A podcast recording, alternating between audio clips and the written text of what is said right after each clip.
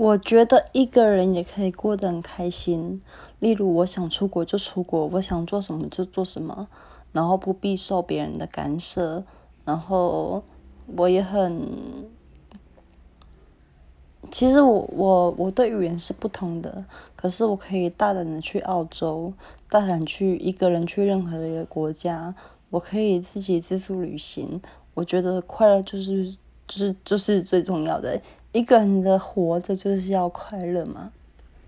所以我觉得我的哲学就是照顾好自己，爱自己。然后让自己过得快乐。